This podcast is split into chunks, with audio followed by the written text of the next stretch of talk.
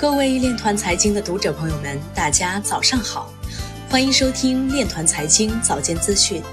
今天是二零二一年二月十七号，农历正月初六。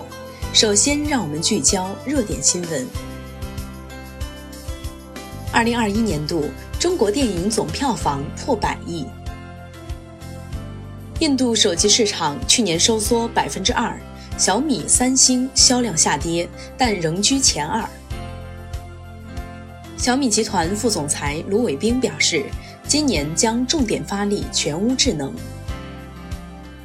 部分 Apple Watch 无法充电，苹果宣布将免费维修。接下来，让我们走进区块链领域。俄罗斯杜马批准加密货币税收法案。吉大正源在互动平台上表示。公司技术储备中包括区块链技术。比特币涨破五万美元关口，登上微博热搜榜。美国迈阿密市研究用比特币支付工资，登上微博热搜榜。比特币矿工上周收入超过三点五四亿美元，创历史新高。数据表示。持有至少零点一枚以太坊的地址数量超过四百万个。澳大利亚区块链和加密公司需要监管机构的更多支持。俄罗斯移动运营商考虑将数字卢布整合到智能手机钱包中。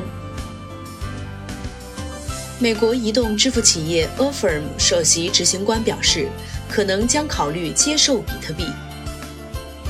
法国央行行长表示，比特币不是一种货币。欧洲央行管委表示，比特币投资者应该做好亏损的准备。以上就是今天链团财经早间资讯的全部内容，感谢您的关注与支持，祝您生活愉快，我们明天再见。